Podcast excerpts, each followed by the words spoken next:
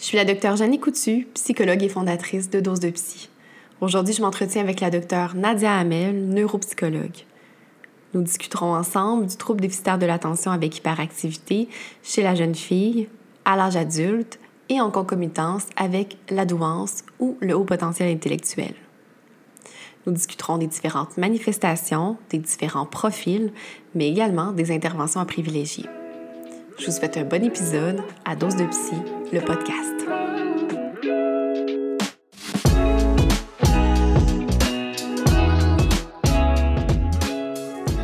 La docteure Nadia Hamel est neuropsychologue, mais elle a une formation universitaire riche et variée. Elle a fait une première formation en travail social, puis s'est orientée en adaptation scolaire pour finalement aller en psychologie. Elle a fait sa maîtrise en psychoéducation et un doctorat en recherche et intervention en neuropsychologie de l'Université de Montréal. Elle a rédigé quelques articles scientifiques durant sa formation, mais s'est orientée davantage vers la clinique. Elle a travaillé quelques années à l'Institut Louis H. Lafontaine de Montréal et quelques années également en milieu scolaire. Aujourd'hui, elle œuvre en clinique privée, sa propre clinique qu'elle a elle-même fondée. Je vous présente la docteure Nadia Hamel. Dans cette première section d'entrevue, nous allons discuter du trouble déficitaire de l'attention avec hyperactivité ou impulsivité chez la jeune fille. Comment est-ce que cela se manifeste de façon différente, mais également des informations de base sur le TDAH. Ben bonjour, merci d'avoir accepté de participer à un épisode de Dose de Psy, le podcast. Ça me fait plaisir. Donc, on va commencer de façon très générale, en fait. Euh, c'est quoi le rôle du neuropsychologue? Comment est-ce que tu expliquerais ça euh, à la, aux gens, à monsieur, madame, tout le monde? OK. Bien, dans le fond, un neuropsychologue, ce que ça fait, c'est que ça évalue les fonctions cognitives. Donc, par fonction cognitive, on entend la mémoire, le langage, les capacités euh, attentionnelles, la perception. moi, ce que je dis souvent aux gens qui viennent me rencontrer, dans le fond, le but, c'est de prendre une photo du cerveau. Donc, quand les enfants arrivent, je leur dis Inquiète-toi pas, je ne toucherai pas à ton cerveau, je veux juste essayer de voir par mes petits jeux comment ton cerveau est fait. Et comme j'explique à chaque personne, chaque cerveau est unique. Et euh, c'est comme, dans le fond, un ordinateur unique, a sa propre façon de fonctionner. Donc, euh, dans le fond, le rôle du neuropsy, c'est vraiment d'aller prendre une photo du cerveau pour aller cibler euh, les forces et les faiblesses du cerveau. Et s'il y a lieu, des diagnostics, évidemment, de confirmer ou d'infirmer certains diagnostics. Donc, est-ce qu'il y a de l'intervention après l'évaluation pour euh, les neuropsychologues? Vous vous référez davantage euh, aux psychologues? Bien, je dirais que c'est vraiment du cas par cas. Il y a des neuropsychologues qui vont faire un petit peu plus d'intervention que d'autres, mais de façon générale, euh, les neuropsychologues s'attardent beaucoup plus à l'évaluation c'est souvent la première porte d'entrée pour la suite des choses. Par exemple, ce que je dis souvent aux parents, euh, si vous entrez puis on constate que votre enfant a un trouble anxieux, ben, à ce moment-là, par après, on pourra aller vous diriger vers un, professionnel qui est habilité à travailler avec les troubles anxieux. Si c'est un TDAH, ben, à ce moment-là, on réfère en coaching pour du TDAH. Donc, dans le fond, ce que je dis souvent, c'est que quand on sait qu'est-ce qui se passe, ben, c'est beaucoup plus facile par après d'aller adresser les bonnes interventions puis d'éviter un peu de faire du, du tâtonnement par essai comme c'est malheureusement souvent le cas. Mm-hmm. Effectivement. Puis justement, si, mettons, un parent est en train de nous écouter ou un adulte et qu'il soupçonne un TDAH, euh, c'est quoi la, bonne place ou cogner pour avoir une évaluation euh, diagnostique? Bien, en fait, pour les, diagnostics, il faut, rester humble aussi en neuropsychologie puis se dire que les, il y a certains psychologues qui possèdent des expertises et qui sont capables de diagnostiquer, par exemple, le TDAH. Je dirais que la différence en neuropsychologie, c'est que c'est souvent un petit peu plus des, euh, évaluations approfondies. Euh, on ne se limitera pas, par exemple, quand un parent arrive et dit Moi, je pense que mon enfant a des difficultés attentionnelles, bien, jamais on se limite à faire des batteries de tests attentionnels parce qu'on sait aussi que les processus attentionnels sont liés à la mémoire, euh, aux fonctions exécutives, donc la planification, l'organisation, l'inhibition. On veut aussi donner des questionnaires pour savoir comment l'enfant fonctionne au quotidien parce que des fois, il nous arrive qu'ils sont impécables en 1-1. Puis euh, mm. on constate les, questionnaires des enseignants, puis on se rend compte que ce n'est pas exactement le même profil à l'école. Donc, euh, je dirais que pour que ce soit pour un TDAH ou pour tout autre trouble, dans le fond, il s'agit de faire vraiment une évaluation, ce que j'appelle 360 degrés. C'est-à-dire qu'on va d'abord prendre de l'histoire, l'historique de vie de l'enfant, donc un peu la perception des parents.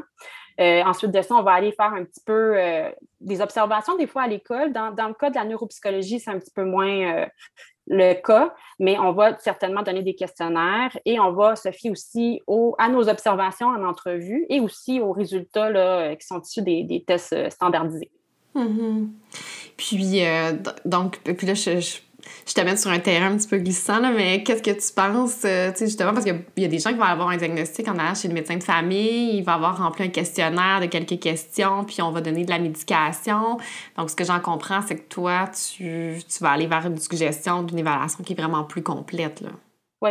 Bien, en fait, je dirais que heureusement, euh, le Collège des médecins de plus en plus euh, donne l'indication que ça prend une évaluation neuropsy pour aller poser euh, un diagnostic de TDAH. Je pense qu'il y a quelques années, on avait encore ce, ce, ce petit euh, challenge-là avec les médecins, là, à savoir, bon, est-ce que c'est le médecin qui médicamente ou est-ce que c'est nous? Euh, en fait, ou est-ce que c'est nous qui fait la recommandation de la médication et tout ça? Mm-hmm. Mais dans tous les cas, c'est sûr que je, vous dirais, puis je, sais que les médecins sont d'accord avec ça, que 15 euh, minutes passées dans le bureau d'un médecin versus 6 heures d'évaluation mm-hmm. en neuropsychologie avec 360 degrés d'information, c'est clair que ce n'est pas la même chose.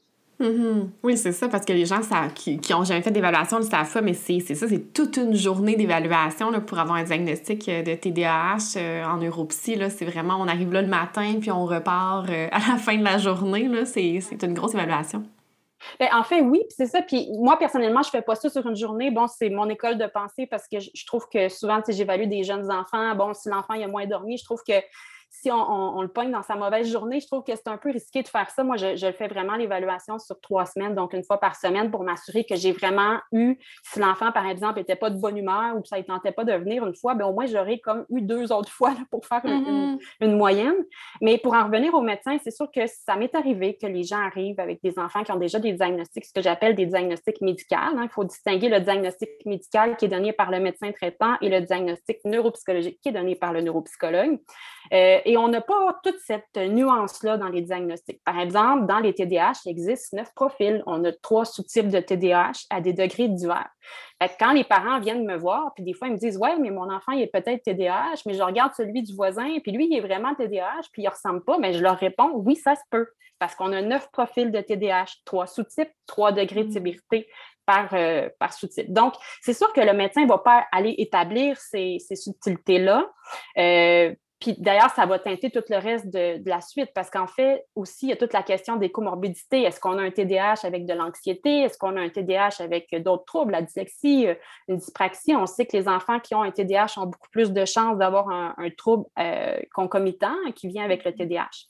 Donc, tout ça n'est pas adressé avec le médecin. Fait que souvent, on donne une médication, on se rend compte, oui, ça agit un peu sur le TDAH, mais l'enfant, ben, il écrit toujours mal, euh, il y a toujours une aversion pour les tâches euh, graphomotrices. Fait qu'on n'est pas plus avancé au final. Mm-hmm. Donc, euh, mais de règle générale, je vous dirais que de plus en plus, là, je vois des médecins, des gens qui m'arrivent avec des prescriptions médicales et, c'est marqué sur la prescription que le médecin désire une évaluation neuropsychologique. Donc, on a de moins en moins ce problème-là. là Hmm, OK, ben, ben, tant mieux. Puis, tu sais, du côté de, du diagnostic psy, justement, parce qu'effectivement, comme psychologue, on peut diagnostiquer, euh, ben, ça se va être un diagnostic qui est psychologique et non neuropsychologique.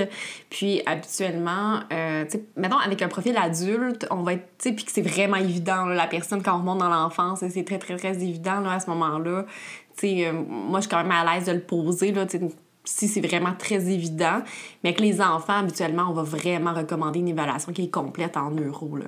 Tout à fait. Puis même avec les adultes, le, le testing a plus d'importance avec les enfants parce que faire une entrevue, euh, même semi-structurée d'introspection, des fois avec un enfant de 6 ans, je vous assure que c'est pas facile. Mm-hmm. des fois, les tests nous donnent plus d'informations alors qu'avec un adulte, toute l'information, euh, mm. essentiellement, va beaucoup par l'entrevue semi-structurée au quotidien. Comment il est désorganisé à son travail, comment ça va dans son couple, comment il dort, euh, comment il est toujours à la dernière minute. Donc, c'est la beauté de travailler avec les adultes c'est vraiment deux façons d'évaluer complètement différentes. Mm-hmm. effectivement. Puis justement, en fait, on a parlé beaucoup de TDAH, puis en même temps, on n'a même pas défini c'était quoi le TDAH. Là. Donc, euh, est-ce que tu pourrais nous faire un petit bilan des critères diagnostiques du TDAH euh, selon le, diagnostic, le manuel diagnostique qui est le DSM-5? Oui. Ben, en fait, premièrement, TDAH, je sais que maintenant tout le monde connaît un peu l'abréviation, donc trouble déficitaire de l'attention euh, avec hyperactivité et ou impulsivité. On a trois profils principaux. Donc, moi, le, premier profil que j'appelle la petite lune, en fait, anciennement, c'était le fameux TDA, donc le déficit de l'attention sans hyperactivité. C'est euh, souvent plus chez les petites filles, mais on peut aussi retrouver ça euh, chez les garçons.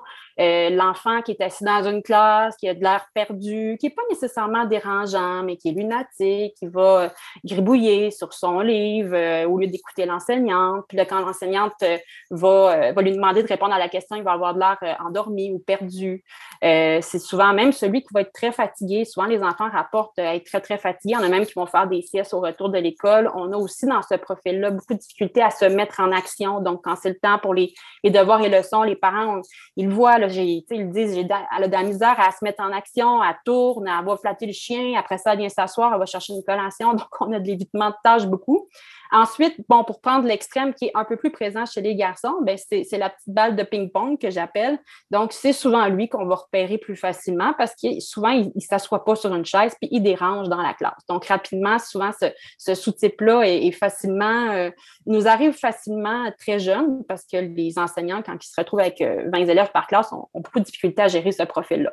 On a un entre-deux qui est euh, un profil combiné, dans le fond, qui, qui inclut en fait un, un versant hyperactif et impulsif et un versant aussi là, lunatique. Hmm. Et puis, euh, bon, il y, a certains troubles de santé mentale qui, dans, la, dans les différentes versions du DSM, ont évolué. Par exemple, dans le DSM-5, avec l'anorexie, on a retiré le critère d'aménorrhée. Euh, donc, comment est-ce que ça a évolué, les critères du TDAH, à travers les différentes versions là, dans les dernières années? Bien, en fait, on, faisait beaucoup la distinction avant, puis c'est encore euh, une, pensée qui est difficile à défaire avec les parents, c'est qu'avant, on, faisait vraiment la distinction entre le TDA, c'était comme une chose, puis le TDAH, c'était une autre chose. Maintenant, on parle vraiment de TDAH avec des sous-types, donc de TDAH à prédominance inattentive ou hyperactive. Donc, dans tous les, trois types, on est TDAH. Souvent, je mets mm-hmm. ça dans les rapports, puis les parents me disent Ouais, mais tu m'avais dit qu'il était dans le profil TDA. Oui, mais c'est le TDAH de euh, à prédominance inattentive. Donc, la, je dirais la nomenclature a changé un petit peu. Les critères comme tels n'ont pas tellement changé. Euh, par contre, on a comme un, sous-type qui s'est rajouté ou un petit peu plus distingué, qui est euh, le troisième type, où est-ce qu'on retrouve beaucoup moins euh, d'inattention et euh, majoritairement de l'hyperactivité impulsivité.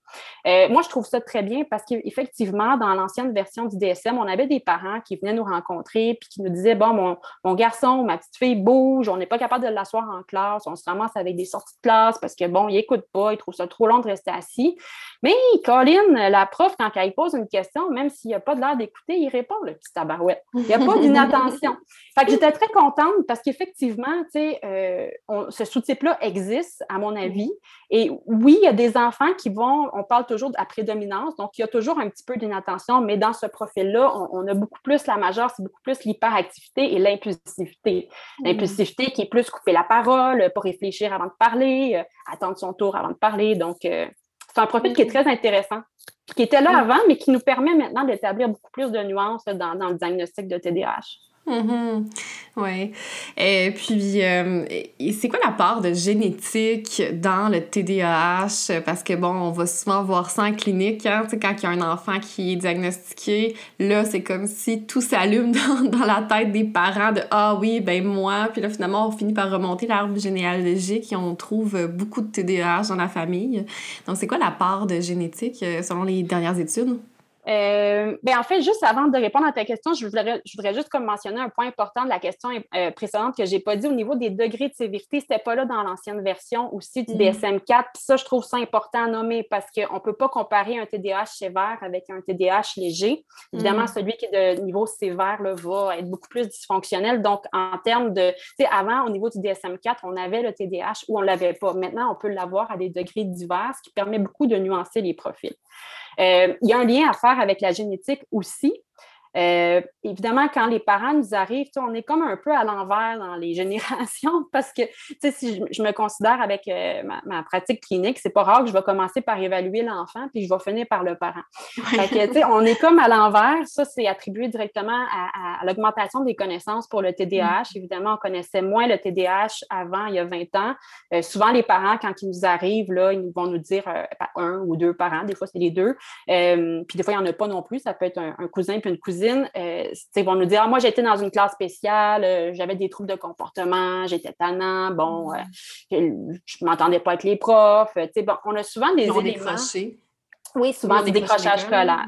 Oui, effectivement, en dépit souvent de, très bonnes capacités cognitives, c'est mm-hmm. des, adultes qui vont avoir décroché parce que tout simplement, ils ne rentraient pas dans le moule du système qui consiste à être assis et à entendre des enseignements là, magistraux. Donc, oui, il y, a, une part importante du, TDAH, euh, de, génétique dans, dans le TDAH, effectivement. Pas tout le temps. On peut, par exemple, voir, euh, j'ai vu des cas euh, de TDAH où est-ce qu'on n'avait pas du tout d'historique ou d'antécédent, ni même dans la famille proche ou élargie. Mais on avait, par contre, une histoire de grossesse, par exemple, un enfant qui n'est pas né euh, à terme ou qui, qui, est né prématuré, une très grande prématurité, là, qui, qui implique, dans le fond, peut-être des mini-lésions au niveau frontal à la naissance. Donc, chose certaine, c'est que dans la majorité des cas, il y a une explication. Euh, mm. Ça peut être la génétique, ça peut être au niveau bon, de la grossesse, des complications à la grossesse, mais il y a souvent une explication qui, qui, euh, gravite là, autour de l'histoire de cas. Mm-hmm. Là, tu m'amènes à une question que j'ai reçue quand j'ai parlé que j'allais faire un podcast sur ce sujet-là. Des gens qui vont demander, mais est-ce qu'on vient au monde avec un TDAH ou est-ce qu'on le développe?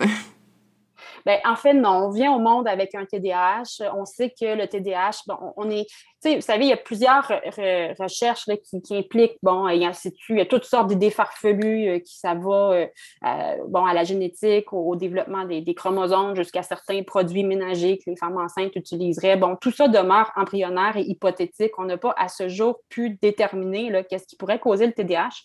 Chose certaine, euh, au niveau de l'imagerie cérébrale, on sait très bien, on serait capable de comparer, mettons, deux cerveaux, dont un avec un TDAH puis un sans TDAH, là, en regardant notamment l'activité du cerveau pendant qu'il fait une tâche. Donc, oui, la réponse euh, à la question, c'est clair qu'une grande portion de, de, de, biologie, de, physique dans ça. Maintenant, si on a un parent qui est TDAH avec une prédisposition TDAH, bien, vous comprenez qu'on vient un peu amplifier le, portrait clinique parce que là, on a un enfant qui a une prédisposition avec un parent qui est désorganisé, qui vient de porter à l'école à la dernière minute, il manque quelque chose dans les lunchs, les livres ne sont pas là. c'est sûr que ça n'aide pas au portrait. Puis comment est-ce que ça se manifeste? Ben, tu l'as un petit peu dit tantôt, mais peut-être de développer un petit peu sur comment ça se manifeste le TDAH pour la jeune fille versus le garçon. Parce que là, tu sais, sans rentrer, euh, parce que j'imagine déjà les gens disent Mais pourquoi est-ce qu'on est en train de distinguer les garçons et les filles? On devrait pas faire ça. Mais en même temps, dans un diagnostic comme le TDAH, on a observé à travers les années quand même des différences qui sont importantes sur les manifestations visibles. Ben, c'est sûr qu'il y a des. Euh, en termes de probabilité, parce que c'est sûr que j'ai vu des petites filles là, qui m'arrivaient plus balles de ping-pong, puis j'ai vu des petits garçons qui m'arrivaient plus lune, comme je l'ai expliqué mhm. tout à l'heure. Mais en termes de probabilité, le, cas classique, c'est que la version inattentive va être beaucoup plus présente chez les petites filles, puis la version hyperactive va être beaucoup plus présente, chez les garçons. Donc, on a euh, ce qui fait que souvent, les, petites filles vont être peut-être plus euh, ciblées tardivement dans leur parcours scolaire, contrairement aux garçons qui vont être repérés assez précocement. Euh, par contre, comme je l'ai mentionné, on pourrait avoir un, profil le plus hyperactif chez, chez, chez, la petite fille, mais c'est sûr qu'il y a des, euh, des, correspondances un peu. La, la, petite fille, elle va être plus climatique, plus de difficultés à se mettre euh, à la tâche, moins de, moins de comportements agressifs, mais peut-être plus de comportements d'inhibition, par exemple, envoyer promener son parent. Mais on va avoir moins de comportements extravertis, peut-être plus d'anxiété aussi dans le versant mmh. TDA. Euh, peut-être moins d'anxiété dans le versant TDAH, mais plus de position, euh, plus de, confrontation aussi avec les parents dans, le H qui, est effectivement plus probable chez les garçons. Parce que, bon, euh, étant donné ces différences-là qu'on voit entre les garçons et les filles, en tout cas, de, ce que j'en sais là, en tant que de psychologue et non de neuropsychologue, euh, on va avoir tendance à diagnostiquer les petites filles plus tard dans la vie que les petits garçons. Euh, est-ce que justement, au niveau de la recherche, on a l'âge moyen de diagnostic des filles et des garçons? Est-ce qu'il y a vraiment une différence qui est significative? Ben, honnêtement, les distinctions de, quand est-ce que le TDAH est, posé dans, dans l'âge chronologique reposent pas tant sur le sexe que sur le, les capacités cognitives. Ah, en fait, ce que les recherches démontrent, c'est que plus l'enfant possède de ressources cognitives, plus mm. longtemps il va être capable de compenser à travers son processus euh, scolaire. Euh, souvent, les enfants qui vont avoir moins de ressources pour compenser leur agitation ou, pour compenser leur aspect d'éveil, ben, ça va être des enfants, par exemple, qui vont avoir des, des fonctions intellectuelles peut-être un petit peu moins élaborées. Ce qui est un cas euh, très problématique dans la douance, en fait, quand on a la douance qui vient notamment avec le, le TDAH, parce qu'on peut repérer ces enfants-là très, très, très tardivement dans leur parcours mmh. scolaire, justement parce qu'ils ont été capables de euh, compenser une grande partie de leur vie là, au niveau attentionnel et euh, hyperactivité.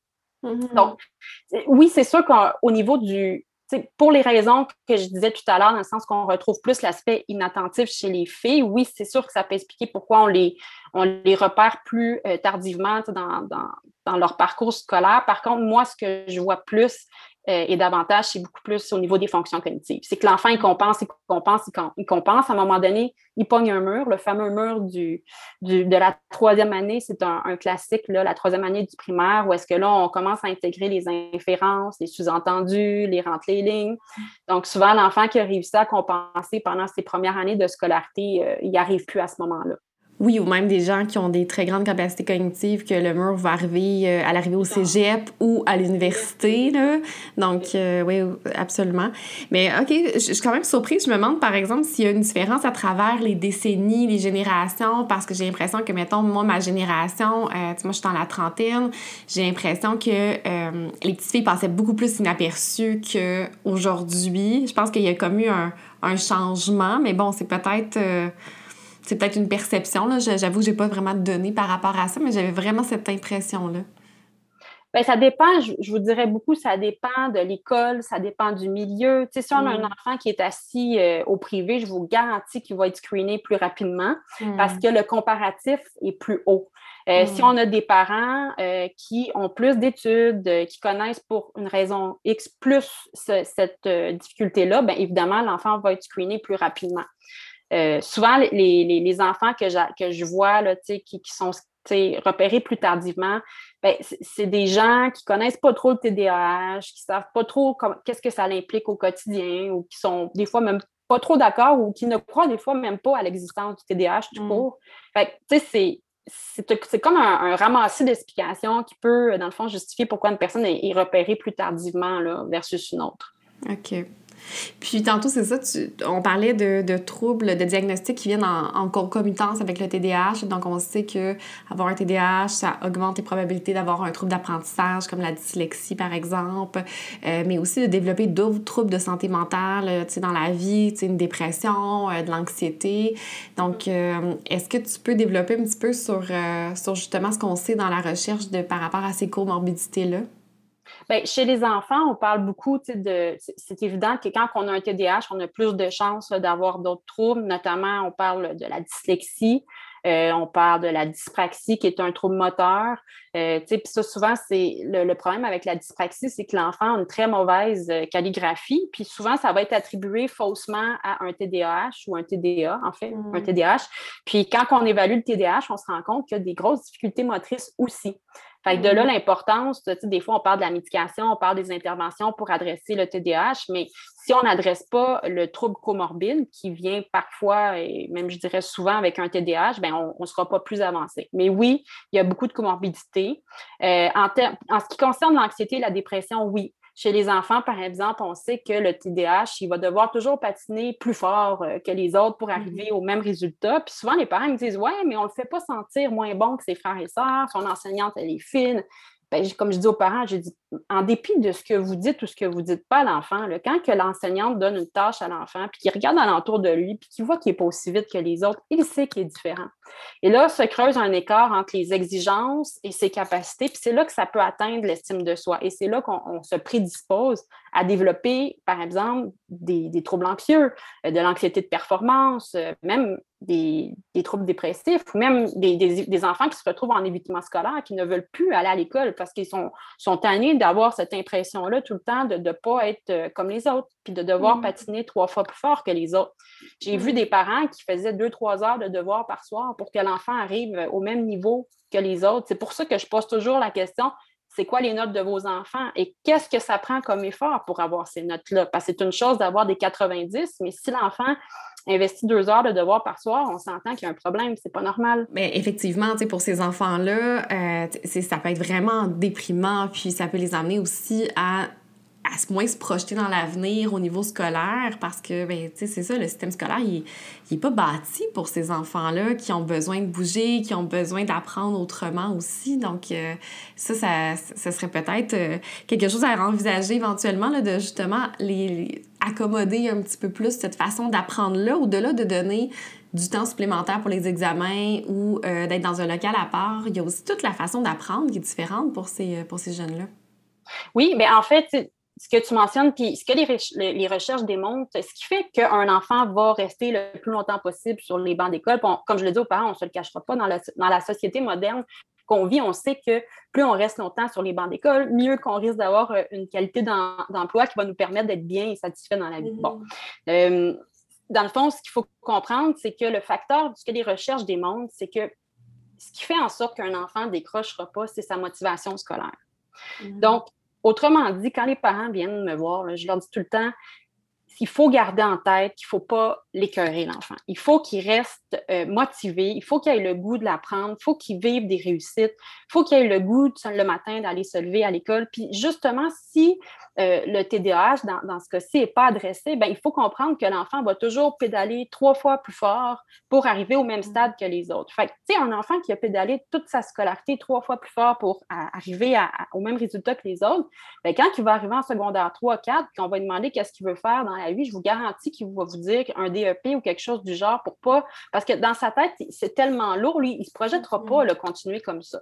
Donc, c'est très important dans la vie de, garder l'enfant motivé. Puis comme je dis souvent aux parents, ben, tu sais, pour des parents qui viennent me voir, il y en avait un la semaine passée, bon, mon enfant ne veut pas aller à l'école et tout ça. Puis j'expliquais aux parents, je dis, si vous, vous viviez, vous faisiez un emploi, puis euh, vous faisiez, vous viviez aucune réussite de votre dans votre emploi ou que votre employeur vous, vous disait tout le temps euh, que vous n'êtes pas assez rapide ou que vous n'êtes pas euh, selon ce qu'on attend de vous, ben, il y a de fortes chances que vous devriez démotiver, vous deviendrez motivé, démotivé, en fait, puis que vous voudriez abandonner votre emploi ou changer d'emploi. Fait que c'est la même chose chez les enfants. L'être humain a besoin d'apprendre, l'être humain a besoin de se sentir compétent. Et euh, dans le cas du TDAH, par exemple, offrir un tiers de temps supplémentaire ou euh, euh, permettre des accommodements scolaires qui vont augmenter la compréhension de l'enfant quand il va trop vite, ben, c'est des choses qui peuvent faire fortement la différence. Mm-hmm. absolument. C'est effectivement ça aussi que, que, je veux dire aux parents. C'est parce que des fois, on oublie que les enfants, leur, leur travail, c'est d'aller à l'école, puis que chaque jour, ils sont confrontés à des tâches scolaires. Donc, quand ils ont un trouble d'apprentissage, ou un trouble d'attention, c'est constamment comme un sentiment d'échec qui peut revenir pour ces enfants-là. -là, c'est pas rien. Hein. Puis eux, ils peuvent pas partir. dans un emploi, tu peux partir, mais là, t'es comme, t'as pas le choix, puis il y a des nombreuses années devant toi. Là, fait que c'est vraiment pas rien.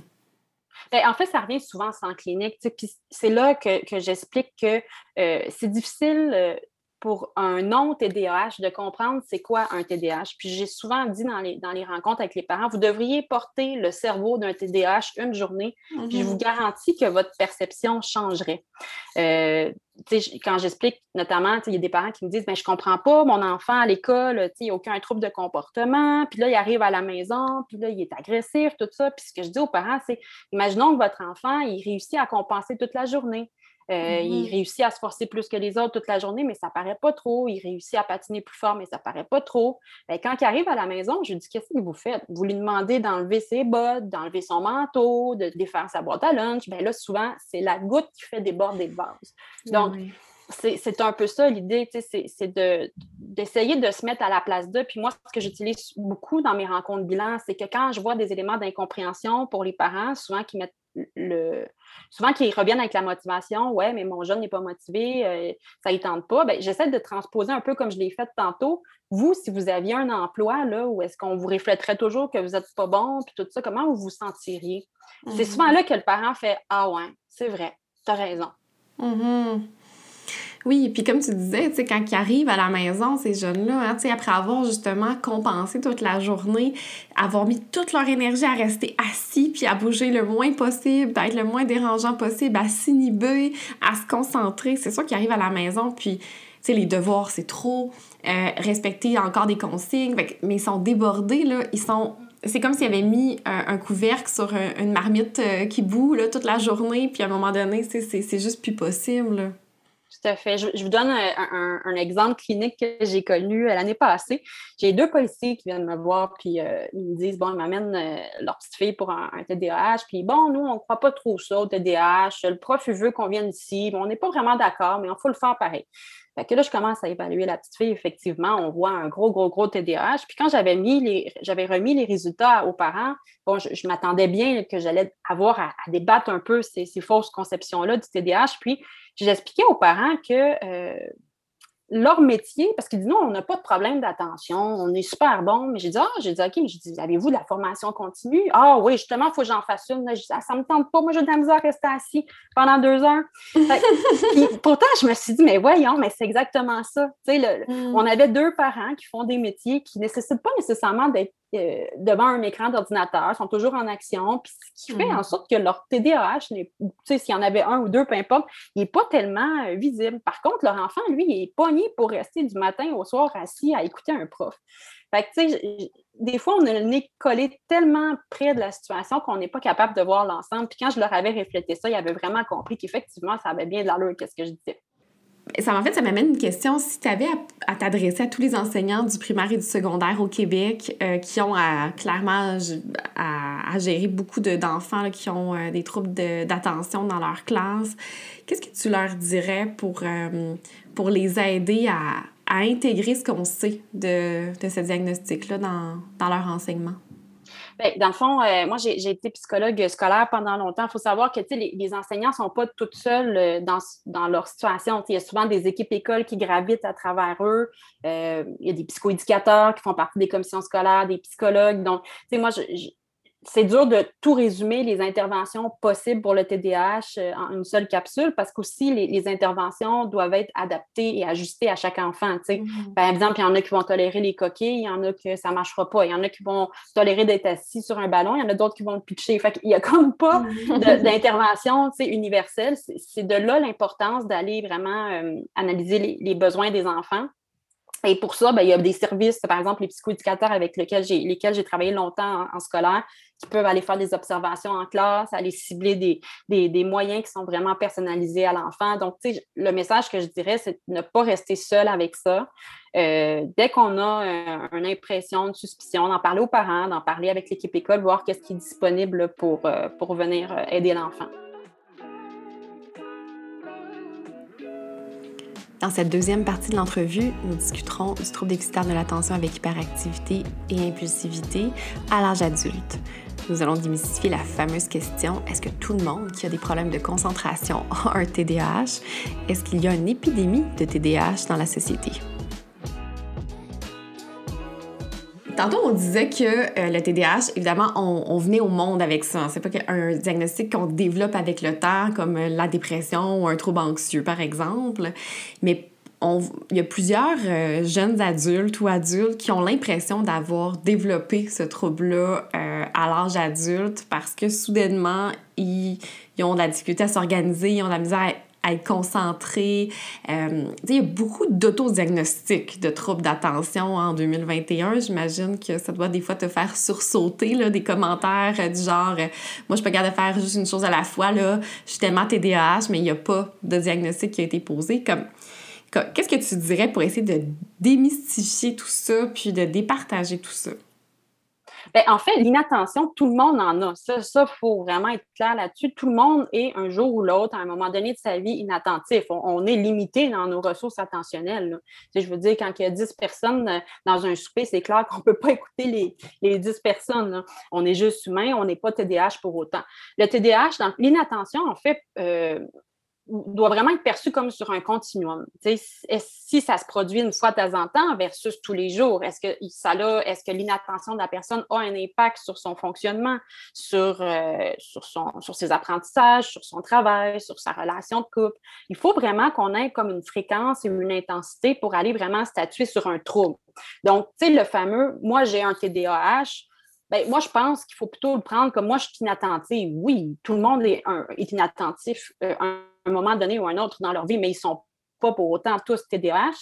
Euh, d'autre part, l'inattention n'est pas euh, exclusive au TDAH. Les anxieux, là, quand ils sont très, très anxieux, ils sont très, très inattentifs. être en dépression aussi, mm-hmm. ça, ça, vient influencer les processus attentionnels. Donc, ce n'est pas parce qu'on est, on ressent de l'inattention au quotidien que nécessairement ça correspond à un TDAH. Mm-hmm.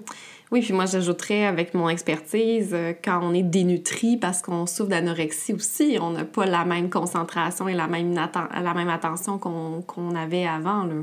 Tout à fait. il y a tout, euh, effectivement, tout l'aspect du sommeil. Il y a des enfants qui, pour différentes raisons, ne dorment pas. Il y a des parents qui m'arrivent, les deux parents sont en séparation, ça chicane à la maison. Il faut, euh, quand, quand je parle d'une évaluation à 360 degrés, c'est qu'on doit éliminer toute autre explication possible pour vraiment arriver à un diagnostic de, de trouble déficitaire de l'attention.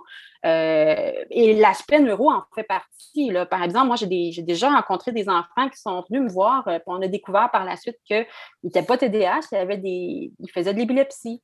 Euh, hmm. Donc, il faut aller démystifier ça si on a des, le moindre doute. j'ai eu une autre jeune aussi récemment qui avait un gros problème de glande thyroïde qui influençait énormément les processus attentionnels.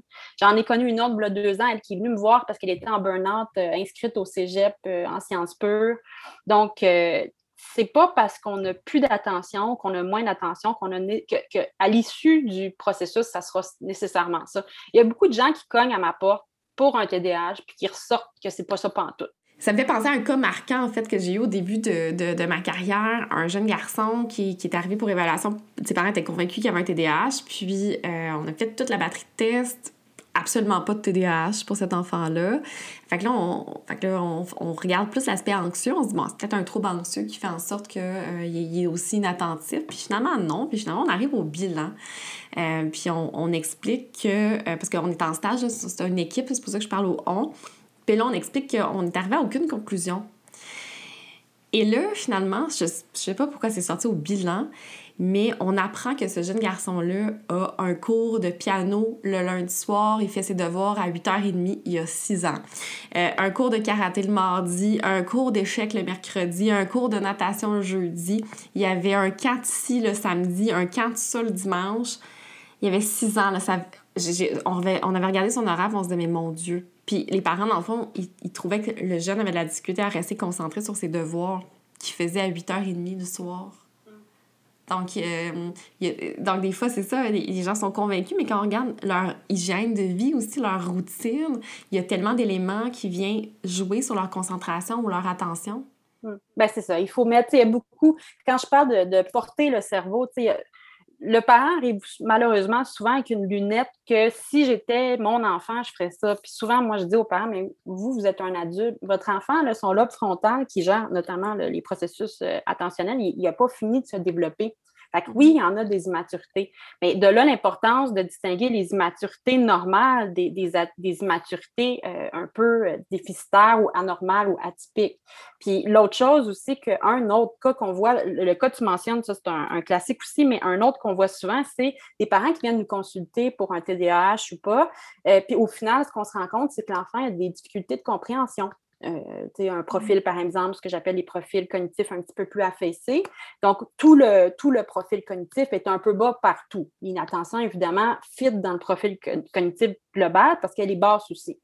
Mais puis là, quand on remet les résultats, le parent dit ben là, euh, on va-tu donner de la médication, puis qu'on ne met pas le, diagnostic de, de TDAH, ce que j'explique aux parents, il dit Oui, mais, mais souvent, il décroche en classe, il n'écoute pas. Puis c'est ça. L'exemple que je donne souvent, c'est vous, si vous allez suivre une conférence en chinois pendant trois heures, bien, même si vous n'avez pas de TDAH, je vous garantis que vous allez décrocher à un moment donné ou l'autre de la conférence. Donc, euh, ça aussi, c'est un classique. Quand on ne, comprend pas ce qui est enseigné, bien, c'est évident qu'on décroche, puis on se met des fois à faire des niaiseries. de là, l'importance, puis ça, c'est, je me ramène un peu à ta question initiale c'est quoi la différence avec un, un, diagnostic médical de TDAH et un diagnostic neuropsychologique de TDAH?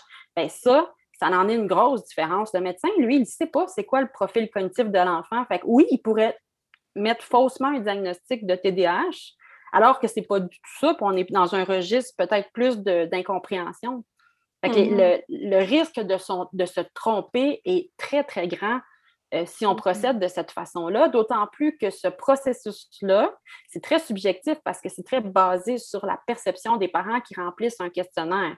Mm-hmm. Donc, si les parents sont convaincus que leur enfant est TDAH, c'est évident qu'ils vont avoir tendance à remplir le questionnaire en fonction de confirmer cette idée-là.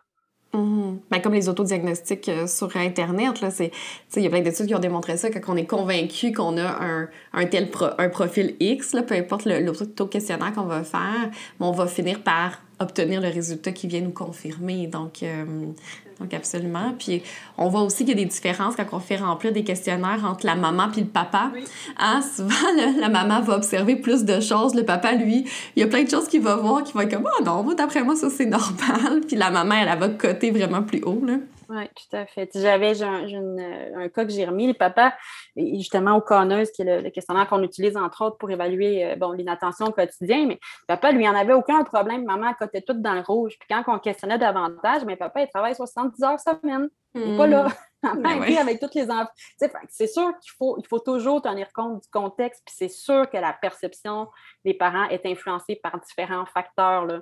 De là, l'importance de faire une évaluation 360 degrés. Ce n'est pas un élément qui va, qui va faire en sorte qu'on va aller vers un diagnostic de TDAH. C'est un ensemble d'éléments qui concordent vers ce profil-là. Mm-hmm. Oui, puis pour revenir à, à la question de ce que ça se développe à l'âge adulte, moi j'ai l'impression de l'avoir développé à l'âge adulte, que ce qu'on entend beaucoup, euh, en fait, dans, dans, pour avoir le diagnostic selon le DSM, il faut avoir manifesté des signes avant 12 ans. Ça fait, c'est un des critères. Là, donc si on n'avait aucun signe avant 12 ans, on ne peut pas poser le diagnostic. Mm-hmm. tout à fait. Mais tu sais, ça reste, euh, ce guideline-là aussi, il est pertinent et existentiel, mais le jugement clinique, c'est là qui embarque souvent dans le processus mm. diagnostique. Il y a tellement de situations, de figures de cas possibles. Entre autres, si on parle d'une douance, euh, moi, je vous dirais que la grande majorité des TWICE là, qui, que je rencontre, le TWICE, c'est un, combiné de douance et de, de TDAH. Ben, très souvent, eux vont avoir été pris tardivement. Puis là, on parle de, parcours tardif. Le même à l'université, la personne a toujours compensé. Puis là, elle arrive dans un environnement de travail où est-ce que, bon, elle, tombe en surcharge et, là, ça devient vraiment trop. Bien, cette personne-là n'aura pas nécessairement présenté des, signes euh, apparents d'inattention, de TDAH dans l'enfance. Euh, j'ai déjà vu aussi, puis un, un, autre histoire de cas qui revient souvent, c'est la différence de milieu.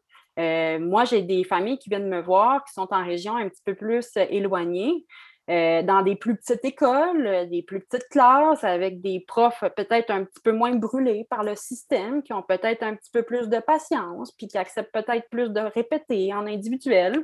Fait que ces enfants-là, quand ils tombent dans des infrastructures comme ça, ben, ils passent plus inaperçus.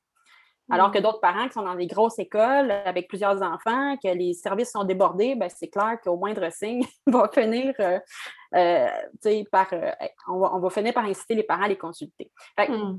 J'aurais tendance à dire que il y a toujours une explication possible, mais l'idée du processus évaluatif, c'est toujours d'aller voir l'historique de la personne dans sa globalité, ses forces et ses faiblesses, incluant son potentiel cognitif. Il faut aussi savoir que le TDAH, c'est évolutif. Donc, un TDAH à l'enfance ne se présente pas comme un, TDAH à l'âge adulte. C'est très rare, moi, que j'ai vu un, un adulte sauter sur mes chaises dans mon bureau. Je n'ai jamais vu ça. Par contre, j'ai vu des enfants sauter sur mes chaises dans mon bureau. Le TDAH, on sait que la, variable qui va changer le plus, puis c'est de là le critère euh, hyperactivité slash impulsivité, parce que l'hyperactivité à l'enfance devient de l'impulsivité à l'âge adulte. Par impulsivité, on entend euh, avoir la mèche courte, couper la parole, euh, ne pas prendre le temps nécessairement de réfléchir à ce qu'on dit, des, fois, parfois en, blessant des gens parce qu'on a été trop euh, prompt dans nos propos, on le regrette par la suite. tout ça, ce sont aussi des signes de TDAH. C'est juste qu'on on est plus dans l'impulsivité à l'âge adulte et moins dans l'impulsivité à, l'âge de l'enfance. Hmm. Ben écoute, tu devances euh, mon autre question. C'était euh, justement sur cette évolution-là, parce que, parce que oui, effectivement, il y a plein de différences. Là. Donc là, tu parles notamment de la différence entre l'hyperactivité et l'impulsivité. Euh, puis bon, euh, tu sais, les enfants qui, ont un TDAH, des fois, on est rendu à, la 15e paire de mitaines dans l'hiver. Euh, tu sais, bon, puis les adultes, des fois, ils vont peut-être un petit peu moins se perdre, mais c'est plus au niveau de l'organisation, de la routine. Est-ce que tu peux parler un petit peu plus de cette différence-là de, de manifestation entre l'enfance puis euh, l'âge adulte? Bien, en fait, chez, les, chez les enfants, on a comme une un contrôle du contexte et des variables en jeu. On sait que l'enfant, il faut qu'il étudie au moins jusqu'à 16 ans. On le sait qu'il faut qu'il passe dans le système scolaire jusqu'à 16 ans. il faut qu'il soit assis sur une chaise jusqu'à 16 ans. Les adultes, ça commence à être compliqué parce que là, c'est là qu'on rentre. Tu sais, ma question, souvent, quand je, rencontre euh, une personne adulte qui vient me voir, c'est qu'est-ce que tu fais comme travail? Parce que c'est là, il y en a qui font, euh, il y en a qui travaillent sur la route, il y en a qui sont policiers, il y en a qui sont pompiers, il y en a qui sont euh, en télétravail accrochés à leur ordinateur. Et souvent, ce qu'on constate, c'est que les adultes TDAH ont une tendance à aller choisir des métiers qui correspondent un peu à leur profil. Donc, euh, des métiers qui leur permettent de bouger, de ne pas travailler assis, euh, qui permettent de ne pas, de, pas faire trop de choses en même temps, mais plus de façon séquentielle. Donc, euh, puis encore là, dans le TDAH, on peut, ça m'est déjà arrivé de mettre un diagnostic de TDAH, mais de noter dans mon rapport qu'à ce moment-ci, au moment de l'évaluation, le TDAH n'occasionnait pas de dysfonctionnement suffisant pour, pour peut-être aller vers une médication. Euh, ça dépend, dans, ça dépend dans quel contexte la personne est. Comme par exemple, un, je prends l'exemple d'un pompier que j'ai déjà évalué. Ben, lui, il sentait moins son TDAH. Par contre, euh, quelqu'un qui s'était fait offrir un poste, puis là, soudainement, il y avait plus de charges de travail, plus de responsabilités, devait répondre à plus de téléphones, bien là, c'était pertinent qu'on adresse le TDAH. Donc, mmh. ça dépend dans la vie, qu'est-ce qu'on fait. Mm-hmm. Puis, puis si, mettons, quelqu'un nous écoute, puis c'est un adulte, puis euh, se dit, ah, il me semble que j'ai peut-être ça. Comme, qu'est-ce qu'il pourrait observer au quotidien? Évidemment, encore une fois, on ne s'auto-diagnostique pas, puis je suis, euh, je suis la première à dire qu'il ne faut pas faire ça. Mais quand même, c'est quoi, mettons, les, les lumières rouges euh, qui pourraient nous amener à, à, aller se mettre sur une liste d'attente pour une évaluation? Euh, ben, pour un adulte, on a beaucoup, mettons, si on considère l'aspect plus TDA ou inattentif, les, adultes, ce qu'il faut vérifier, c'est l'anxiété, la dépression, parce que c'est pas rare qu'ils nous arrivent avec ce motif-là de consultation, puis qu'on finit par se rendre compte qu'au contraire, c'est plutôt le TDAH qui n'a pas été adressé, euh, puis qui génère de l'anxiété ou qui génère mmh. un état dépressif. Donc, ça, c'est un, une autre figure de cas qu'on voit souvent. Euh, les gens qui nous disent euh, qu'ils sont fatigués, beaucoup dans le versant TDA, je suis fatiguée, j'ai beau dormir, je ne sais pas. Mm. Les oublis, on sait que les, parents, notamment en télétravail, ça vient d'augmenter le défi d'avoir les enfants à la maison, d'être capable de gérer le travail, comment euh, la personne organise son quotidien? Euh, et au niveau relationnel, qu'est-ce qu'il y en a des amis? Est-ce que c'est une personne qui, change souvent d'amis, qui tape sur les nerfs de ses amis parce qu'elle parle trop, parce qu'elle coupe la parole? Comment va sa relation de couple? Est-ce que c'est une personne qui s'est séparée quatre fois, cinq fois? Ça aussi, ça nous parle. Euh, c'est vraiment, encore une fois, une perspective 360 degrés. Euh, puis d'aller voir est-ce que la situation de la personne, est-ce que le profil diagnostique de la personne occasionne un dysfonctionnement ou crée une détresse subjective. Donc, si la mm-hmm. réponse est oui, ben, c'est là que le diagnostic là, arrive plus euh, solidement. Mm-hmm. Donc, ce serait des gens qui ont de la difficulté peut-être à s'organiser, qui vont être, euh, qui peuvent être inattentifs, qui vont faire des oublis. Euh, donc, c'est ces personnes-là que tu, qui pourraient aller chercher une évaluation, par exemple. Mhm. Beaucoup, comme je l'expliquais tout à l'heure, à l'âge adulte, on voit beaucoup la variable de l'impulsivité. Donc, euh, mhm. dans des environnements de travail, je vous dirais qu'être impulsif, ce n'est pas quelque chose qui est vraiment valorisé et euh, mhm. aidant. Euh, donc, tu sais, couper la parole ou ne pas tenir compte de quelqu'un quand, on, nous parle, c'est beaucoup des gens qui vont être pas autocentrés parce qu'ils sont égoïstes, mais parce que c'est plus facile pour eux de porter attention sur leur discours que de porter attention sur le discours de quelqu'un d'autre. Fait que souvent, ils vont raconter leur journée, puis ils n'ont pas le réflexe d'aller dire Hey, toi, comment va ta journée? Parce que c'est un effort attentionnel qui est comme trop pour eux. Fait que ça peut créer des problèmes au niveau relationnel. C'est aussi des gens qui vont, comme je dis, euh, quand les, autres parlent, ben, ils vont écouter les autres. Fait qu'à un moment donné, les autres vont dire ben coudon, ce que je te dis, ça t'intéresse-tu? Fait que là, ils vont se faire un petit peu rejeter parce que là, ils vont dire ben lui, il m'écoute jamais, il fait juste parler de lui. Euh, ça peut être des gens qui sont impulsifs. Euh, euh, moi, j'ai toujours dit si on pouvait enregistrer toutes les pensées dans notre tête au quotidien, c'est sûr qu'il y aurait probablement beaucoup de personnes en prison plus qu'on pense.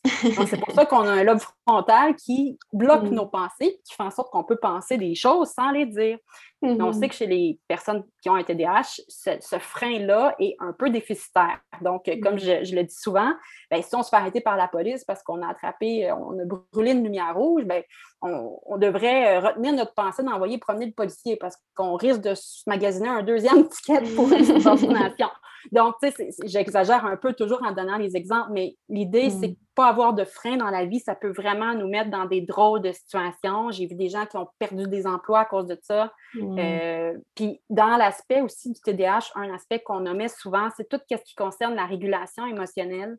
Euh, puis ça, mm. on n'en parle pas assez, je trouve, parce que le TDAH, oui, c'est de l'inattention, c'est de l'hyperactivité, mais il y a toute une difficulté à réguler les émotions je me souviens d'une dame qui m'avait apporté son mari puis qui m'avait dit Faites quelque chose, euh, docteur Hamel, parce que euh, mon mari, je crois qu'il est bipolaire. Puis je lui avais dit à la fin du processus que son mari n'était pas bipolaire, mais qu'il était juste, qu'il avait juste un, très bon TDAH.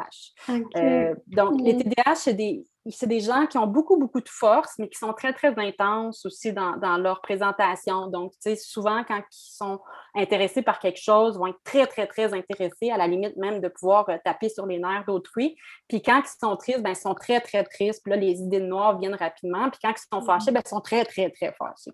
Fait cette, euh, cette euh, intensité-là, des fois, elle est perçue de l'extérieur comme étant un peu agaçante.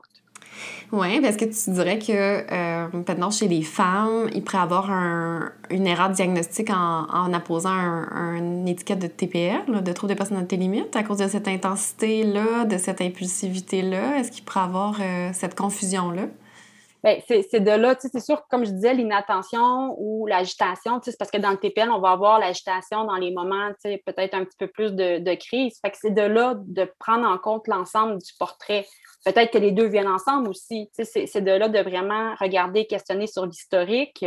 Euh, les troubles de la personnalité, on sait que le moment d'apparition est beaucoup plus lié à l'adolescence, tandis que mm-hmm. le TDAH, c'est quelque chose qui est plus neurodéveloppemental. Donc, euh, si on a moins d'indicateurs de TDAH dans le, parcours de dans l'enfance, ben là, il y a des questionnements à y avoir. Est-ce qu'on est dans un registre de troubles de la personnalité, effectivement? Mm-hmm.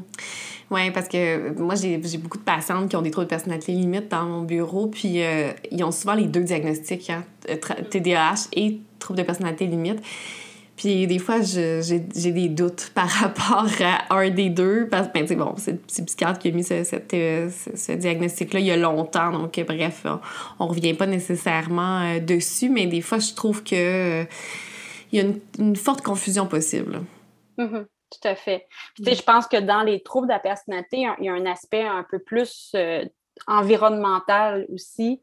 Euh, qui, est présent plus dans la dynamique que, le TDAH, bien que je ne dis pas qu'il n'y en a pas. de là, l'importance d'aller questionner euh, les parents, puis mm-hmm. d'aller vraiment vérifier comme il faut l'historique de vie là, pour être en mesure de bien dissocier ou même de jumeler les choses si c'est le cas. Mm-hmm. Puis, bon, j'ai goût de revenir avec, euh, avec ma question de, tantôt de, des gens qui s'imaginent être TDAH puis qui ne le sont pas parce que justement, l'inattention, c'est comme sur un continuum. Puis, euh, mais quand on regarde le niveau d'attention des gens avec le multitask, avec euh, le genre de société dans lequel on est, où ce qu'il y a vraiment l'instantanéité, on est tout le temps sur nos écrans, est-ce qu'on est en train de devenir un peuple? Très inattentif. Est-ce que, qu'est-ce qu'on voit comme évolution des capacités attentionnelles depuis euh, les, dernières années? Ben, c'est clair qu'on ne peut, pas, euh, peut pas ignorer ce lien-là. On est dans une société où les exigences s'en viennent de plus en plus hautes. Euh, moi, d'ailleurs, même si je compare juste ayant travaillé en scolaire, ce qui est enseigné à nos enfants actuellement versus ce que moi, j'ai appris au primaire à l'époque, on voit qu'il y a une différence, il y a une espèce d'avancée.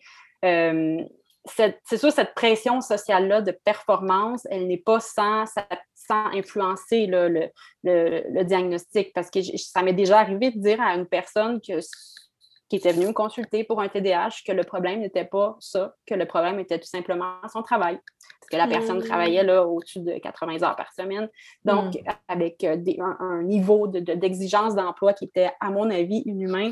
Donc, oui, euh, il faut faire attention, surtout dans un contexte pandémique. Là, on a tendance à penser pour plusieurs que c'est un, contexte facilitant, mais il faut penser aux parents qui ont des enfants qui doivent travailler en télétravail euh, pendant les, puis qui n'ont pas nécessairement la, une, infrastructure de maison qui permet une salle isolée. Donc, tout ça, c'est un élément qui complique euh, la situation.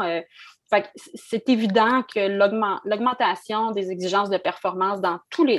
puis on le voit dans tous les emplois, on le voit dans toutes les, les catégories d'enseignement. Euh, ça crée une fausse impression de, diagnostic, en fait. Mm-hmm. Puis ça, ça, permet, en fait, ça l'occasion en fait des faux diagnostics, effectivement. Oui, puis moi, j'entends tellement de jeunes adultes me dire je suis incapable de faire juste une chose à la fois.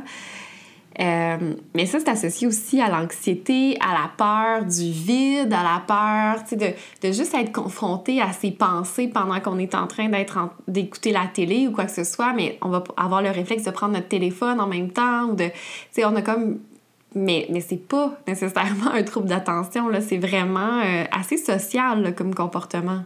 De là, l'importance de, questionner. moi, je dis souvent, la personne qui est la plus en mesure de répondre puis nous permettre de, de trouver qu'est-ce qu'il y en a ou de distinguer, c'est l'enfant lui-même. C'est plus difficile quand ils sont petits.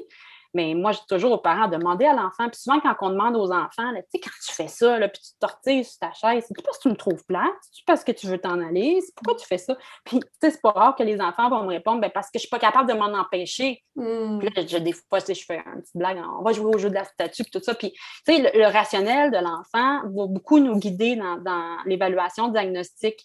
Euh, J'avais une autre jeune là, qui me disait qu'elle bougeait parce que ça la rendait très, très mal à l'aise l'évaluation, puis qu'elle pensait qu'elle n'avait pas les bonnes réponses ah, là, ça m'indiquait beaucoup plus qu'on était dans l'anxiété. Mm Tout ça pour dire qu'un même comportement peut avoir différentes origines si on ne le questionne pas. Absolument, absolument. Puis, euh, dernière question sur le, TDAH. Après ça, on va pouvoir passer à, justement à la double exceptionnalité. Donc, c'est quoi la place de la médication euh, et de la thérapie dans le traitement du TDAH, euh, autant à l'enfance qu'à l'âge adulte? Ben, ça dépend toujours du, profil unique de chaque enfant, du niveau aussi, euh, puis vraiment du contexte. Euh, par exemple, euh, il y, y, a des parents qui vont venir me voir, puis la majeure, ça va être la difficulté quand il s'agit de faire les devoirs ou quand il s'agit de, faire les études.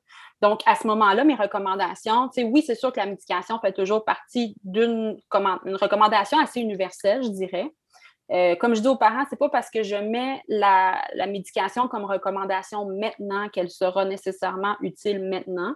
Euh, mm-hmm. souvent, je, nuance ma recommandation en disant que dans le cas où, par exemple, on aurait une accumulation d'échecs scolaires ou euh, l'intensification d'affects anxieux, dépressifs, à ce moment-là, on pourra peut-être aller vérifier la médication. Cela dit, la médication, oui, c'est une recommandation qui vient souvent, mais ce n'est pas toujours la recommandation qui, doit être applicable dans l'immédiat. Ce n'est pas toujours la recommandation principale non plus. si je reprends mon exemple des, parents qui ont des difficultés euh, avec euh, les leçons et devoirs, ben, engager un tuteur ou engager une mm-hmm. psychoéducatrice qui va venir faire du coaching euh, parental au quotidien, ça peut être utile. Mm-hmm. des stratégies de relaxation pour les enfants qui sont trop anxieux, qui ont plus une manifestation H, ça peut être utile aussi. Euh, une petite sieste à l'arrivée aussi, ça peut être utile pour l'enfant qui, est fatigué, puis qui, ça va lui donner un mm. petit euh, rebond pour euh, la période de devoir. puis même des parents, parce que des parents qui ne savent pas comment réagir aux manifestations problématiques de leur enfant, bien, souvent, je vais peut-être inciter les parents à aller en coaching parental plus qu'à amener l'enfant en, mm. thérapie, surtout quand l'enfant est jeune, puis que bon, c'est peut-être plus difficile à ce moment-là il y a toutes sortes de, il y a toutes sortes de, possibilités. Euh, on peut mettre en place euh, une grille de renforcement euh, si l'enfant présente une tendance à bien répondre à ça. on peut à l'école lui permettre de travailler debout, lui permettre de bouger, lui permettre d'aller faire des d'aller porter du courrier à la secrétaire juste pour changer mmh. d'air. Il y a toutes sortes de choses qu'on peut imaginer, mais encore là, il faut que ce soit adapté, non pas au diagnostic de TDAH, mais à l'enfant qui a le diagnostic de TDAH. Mm-hmm. Donc, on pourrait avoir, euh, souvent les parents me disent, c'est quoi tes recommandations? Mais ben, ça dépend de l'enfant. Il y en a peut-être 400 possibles recommandations pour un TDAH, mais lesquelles parmi ceux-là seront appropriées à votre enfant? C'est comme je vous disais tout à l'heure, les fameuses coquilles, il y en a qui les utilisent bien, puis il y en a d'autres qui les garochent. Mm-hmm. Ça les distrait plus que d'autres choses. Fait qu'on ne peut pas dire que les coquilles pour le TDAH, c'est une recommandation qui aide. Ça dépend de l'enfant, ça dépend de, du sous-type, euh, puis de mm-hmm. comment, comment le, profil se présente chez lui. Puis à l'âge adulte, euh, c'est quoi la place de la médication? Dans quel genre de, de, situation est-ce que tu vas avoir tendance à, le recommander, à la recommander? Euh, chez les adultes, ben souvent, c'est pas rare que j'ai les adultes qui viennent me rencontrer là, suite à un arrêt de travail parce que là, il y a un épuisement professionnel. Donc, le médecin, bon, évaluer un peu sommairement la situation. On a des affects anxio-dépressifs. Puis là, ben, le, médecin a référé à une évaluation neuropsy pour aller voir si on n'avait pas, par exemple, des choses autres pouvant expliquer les affects euh, anxio-dépressifs. Donc, euh, à ce moment-là, ça peut être une, dysfonction euh, au niveau du travail, ça peut être une dysfonction au niveau du couple. J'ai déjà vu ça. Ça peut même être un dépassement en tant que rôle de parent, puis être capable de, tout retenir le calendrier, la, date des, rendez-vous chez le dentiste, toutes les, choses qu'on doit faire au quotidien. il y a certaines personnes qui viennent un peu par curiosité, mais généralement, ce sont des gens qui, nous arrivent en dysfonctionnement. Euh, ils, veulent des réponses à leur dysfonctionnement, puis c'est en ayant, en sachant un peu qu'est-ce qui se passe qu'on leur permet d'adresser la, bonne intervention. Donc, dans ces moments-là, tu vas avoir tendance à recommander la médication? Euh, oui, ben dans le fond, si c'est si, mettons, ça s'applique à la personne. Par exemple, j'ai une personne que, que, je vois présentement, la médication va en faire partie, mais on est dans une surcharge de travail euh, très, très euh, grande pour la personne. La médication pour le TDAH, c'est pas magique non plus. Il faut faire attention, puis c'est encore moins magique dans, le cas d'un adulte parce que, euh, comme je l'ai dit tout à l'heure, l'élément qui rend l'adulte dysfonctionnel, l'adulte TDAH dysfonctionnel, c'est son impulsivité. Les études démontrent que les psychostimulants agissent à peu près 20% sur l'impulsivité, 80% sur l'inattention et euh, l'hyperactivité. Donc, euh, le, médicament va pas rendre, il va aider un peu à ce que la personne soit moins impulsive. Mm. Mais ce que la personne va avoir besoin, c'est beaucoup un suivi pour apprendre à gérer son impulsivité. Parce que son impulsivité-là va, son impulsivité va quand même rester un petit peu malgré une médication. Oui.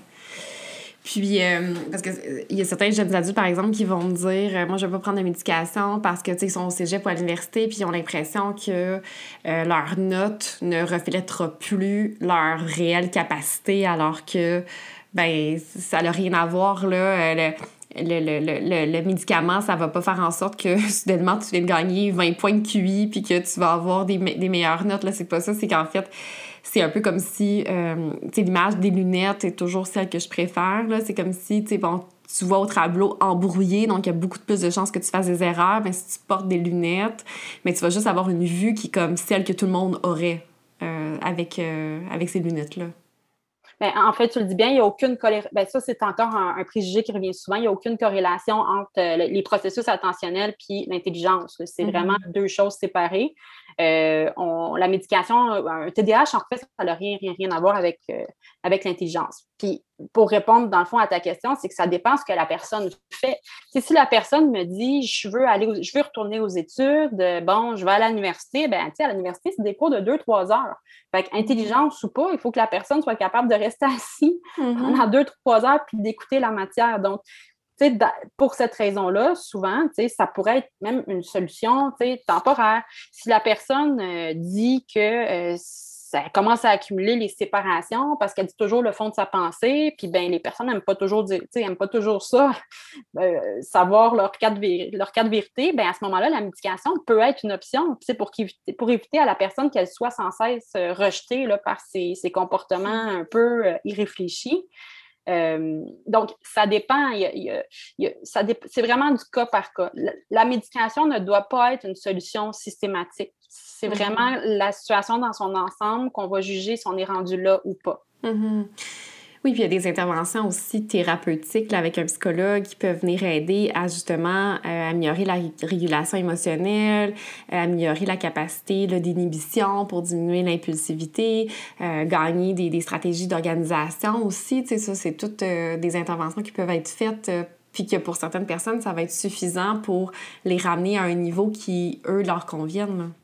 Tout à fait. Puis, tu sais, on a encore aussi la question de la médication, tu sais, c'est plus, devrait pas être oui ou non, parce que maintenant, on sait que les médications, la, majeure partie, en fait, des psychostimulants, ils ont des doses. On peut donner mm-hmm. des petites doses, des moyennes doses, des très grandes mm-hmm. doses.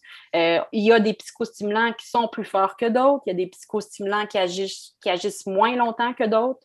Euh, il y a des possibilités de combinaison possibles avec des mm-hmm. psychostimulants. Fait c'est pas juste oui ou non. Des fois, c'est oui, mais lequel euh, ou, à quelle posologie? Oui, ou à quelle fréquence aussi. C'est pas comme un antidépresseur qu'il faut le prendre à tous les jours. Tu sais, la médication pour le trouble d'attention, mais ça peut être pris dans les fins, les mi-sessions, les fins de session, ou euh, tu sais, les, moments où est-ce que vraiment il y a comme justement une surcharge et que là, les capacités ne sont pas capables de, compenser euh, les difficultés attentionnelles. Donc, ça peut être ces journées-là qu'on va prendre la médication, puis d'autres journées qu'on la prendra pas. Tout à fait. Chez, des adultes, ça se fait plus, cette façon de procéder-là, alors que chez les enfants, on va plutôt euh, conseiller de, soit la prendre ou de, soit ne pas la prendre à cause qu'on donne une médication sur un cerveau qui est en développement.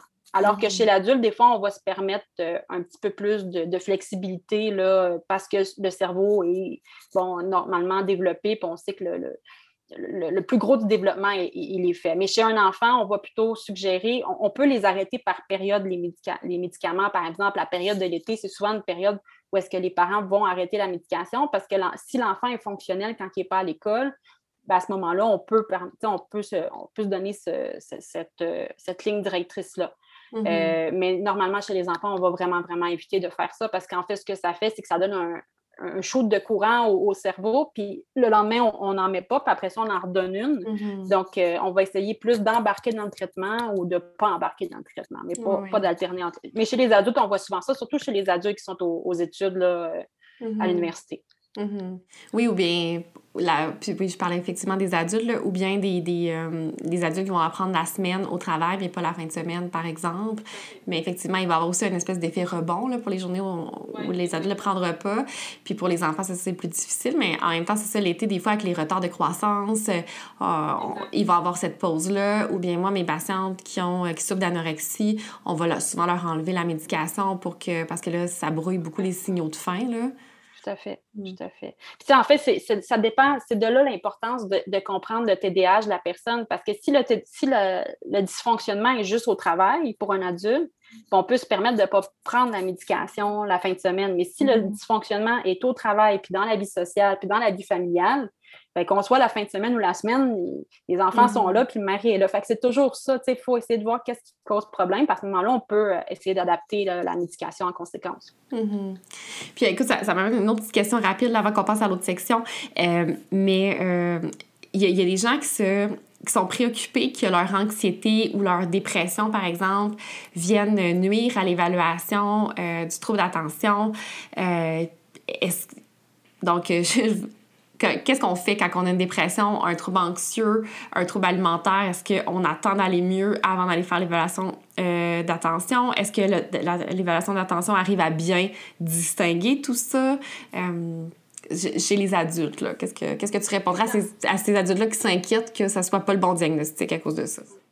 Bien, dans, dans, tous les cas, le rôle du neuropsychologue, c'est vraiment d'appliquer ses batteries euh, au moment où est-ce qu'on a l'assurance que la personne nous donne ses compétences euh, optimales. Mm-hmm. Euh, ce que l'Ordre des psychologues nous dit, c'est que si on n'est pas certaine que la personne est dans un état optimal, on, voit ça aussi chez les enfants quand ils ne veulent pas collaborer, mm-hmm. puis qu'on reçoit par le front les blocs du, du, whisk, ben, à ce moment-là, ce ce qui est éthique et déontologique, c'est d'arrêter l'évaluation parce qu'on ne veut pas évaluer quelque chose qui ne serait pas qui serait pas, euh, en fait, qui correspondrait pas à, à, la variable qu'on tente de mesurer. Euh, maintenant, est-ce que euh, l'anxiété, c'est pas tant les tests, c'est vraiment, et c'est là que toutes les observations qualitatives, tu sais, on a le test, on a le testing, bon, tous les, le processus statistique qu'on connaît pour l'évaluation des, troubles, mais ce qui nous intéresse beaucoup, notamment pour faire le, diagnostic différentiel de, l'anxiété puis de, du TDAH et même des affects dépressifs, c'est pas tant le, résultat quantitatif que la personne va avoir obtenu au test, mais plutôt la façon euh, dont elle va être parvenue à faire ce test-là.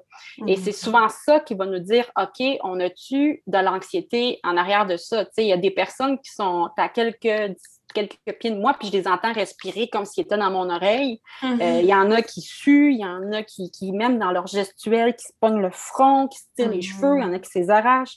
Tu sais, ces éléments-là qui ne sont pas mesurés par les tests nous disent beaucoup de choses et, c'est ça qui va nous aider à dire, ben, on est peut-être plus dans l'anxiété à ce moment-là ou on est peut-être même dans les deux. Mais chose certaine, tu sais, euh, faut toujours s'assurer que. Euh, c'est un peu ce qui est difficile en neuropsychologie parce que, euh, contrairement à, la psychologie, on n'a pas le temps d'établir un lien de confiance comme mm-hmm. c'est le cas en, thérapie. Donc, les, les, choses doivent se faire très rapidement. Euh, donc, ça prend, je, pense, de la pratique, de l'expérience, euh, beaucoup d'humour et, d'empathie pour essayer de mettre le plus possible la personne à l'aise pour qu'on ait le maximum de, ses capacités. Oui, non, c'est ça. Parce que quand quelqu'un passe son temps à nous dire euh, c'était-tu la bonne réponse, ça, donne aussi un bon portrait de la personne. Puis, parce que c'est ça, j'avais aussi une, patiente qui était à son premier trimestre de grossesse. Puis, on sait qu'au premier trimestre de grossesse, c'est un petit peu embrumé dans le cerveau, qui voulait aller faire son test de. Elle avait été appelée ce moment-là pour faire le test de TDAH. Puis j'étais comme, ben, tu sais, comme c'est pas un bon moment, là. C'est clairement pas, euh, t'es clairement pas ton plein potentiel, Ça va être clairement faussé. Oui, tout à fait. Mm. Oui, puis je pense que c'est, ça m'est déjà arrivé, comme je, je l'expliquais tout à l'heure, de refuser. Euh, mm. Toutes les, séances d'évaluation étaient, étaient, prévues, puis quand je me rendais compte, par exemple, la personne était vraiment dans un état d'épuisement total, puis j'ai reviré la personne, puis j'ai dit va, va t'enlever des cours au cégep, puis reviens me voir après. Puis elle avait attendu un petit peu, puis elle est revenue me voir, puis on avait procédé après. Mm-hmm. Donc, je pense que c'est de la responsabilité du neuropsychologue d'évaluer que la personne est vraiment dans un état mental d'évaluation. Parce que mm-hmm. ça prend, c'est dur de faire une évaluation. Il faut être en forme, il faut avoir bien dormi la veille. Fait que si on, juge que la personne n'est pas dans cet état-là, ben, je pense qu'il ne faut pas évaluer, il faut attendre.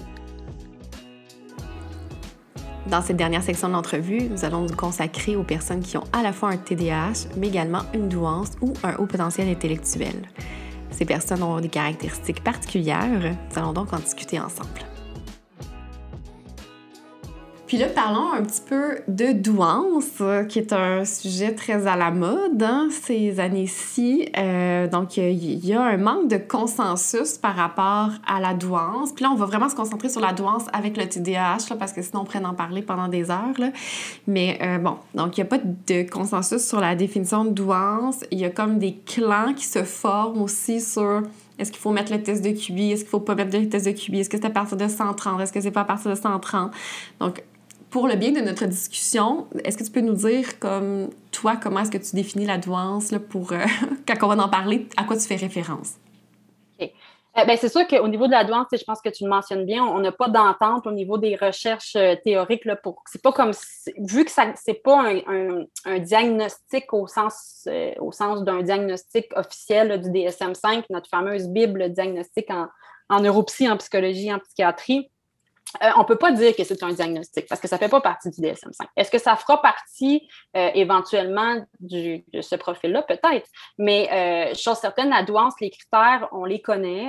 bon, il y a, je pense qu'il y a eu des méta-analyses sur quels sont les, critères les plus probables.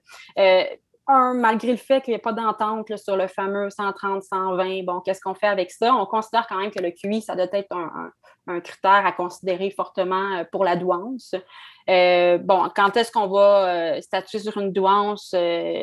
quand on a un QI de 130 ou de 120, je dirais que ça dépend du profil. On sait que les batteries de tests intellectuels sont, sont influencées par notamment les processus attentionnels. je pense entre autres à certains tests de QI qui nous demandent de ne pas répéter la question. Euh, mm-hmm. ben, évidemment, si on a un TDAH euh, en plus d'une douance, puis qu'on ne peut pas répéter la question, ben, c'est clair que la personne peut être pénalisée, là, euh, non pas parce qu'elle ne connaît pas la, réponse, mais peut-être parce qu'elle n'a juste pas capté la première fois qu'on lui a dit la question. Donc, c'est de là tout le jugement professionnel. Puis dans la, douance, ça demande beaucoup, beaucoup de, jugement parce qu'effectivement, les critères sont généraux, sont généraux, puis pas, c'est pas des, des critères comme on pourrait avoir dans d'autres troubles, comme dans, juste un TDAH isolé, par exemple. Mais une mhm. douance, en gros, c'est un gros fonctionnement au niveau du, euh, du, QI euh, qui euh, peut s'apparenter à d'autres types de manifestations, notamment une, grande créativité, une pensée divergente qu'on appelle souvent la, pensée en arborescence, qui, est, qui, est, difficile à suivre par moment. C'est des, des, gens qui vont parler, puis là, quand ils vont parler, ils vont faire une parenthèse pendant qu'ils parlent, puis ils vont élaborer la parenthèse, puis dans cette parenthèse-là, ils vont en faire une autre puis ils reviennent. Puis, pour la majorité des gens, bien, des fois, ils peuvent perdre, ils peuvent perdre leur euh, interlocuteur parce que c'est beaucoup trop euh, compliqué. Des champs d'intérêt très, très variés. C'est des, souvent des, personnes, que ce soit des enfants ou des adultes, qui vont faire mille une chose, puis des fois, pas toujours en ayant eu la formation pour. J'ai vu des adultes qui avaient développé des extrêmement grands talents musicaux, artistiques, sans même jamais avoir euh, euh, fait de la formation là-dedans. J'ai vu quelqu'un qui m'a dessiné un nouveau type de modèle euh, de moteur euh, sans jamais avoir étudié la mécanique. on a toutes sortes de choses qui apparaissent.